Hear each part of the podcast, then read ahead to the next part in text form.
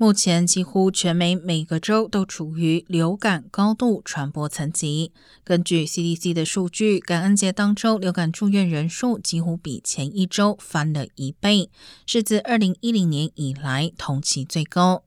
65岁及以上成年人和4岁以下儿童受到的影响尤其严重。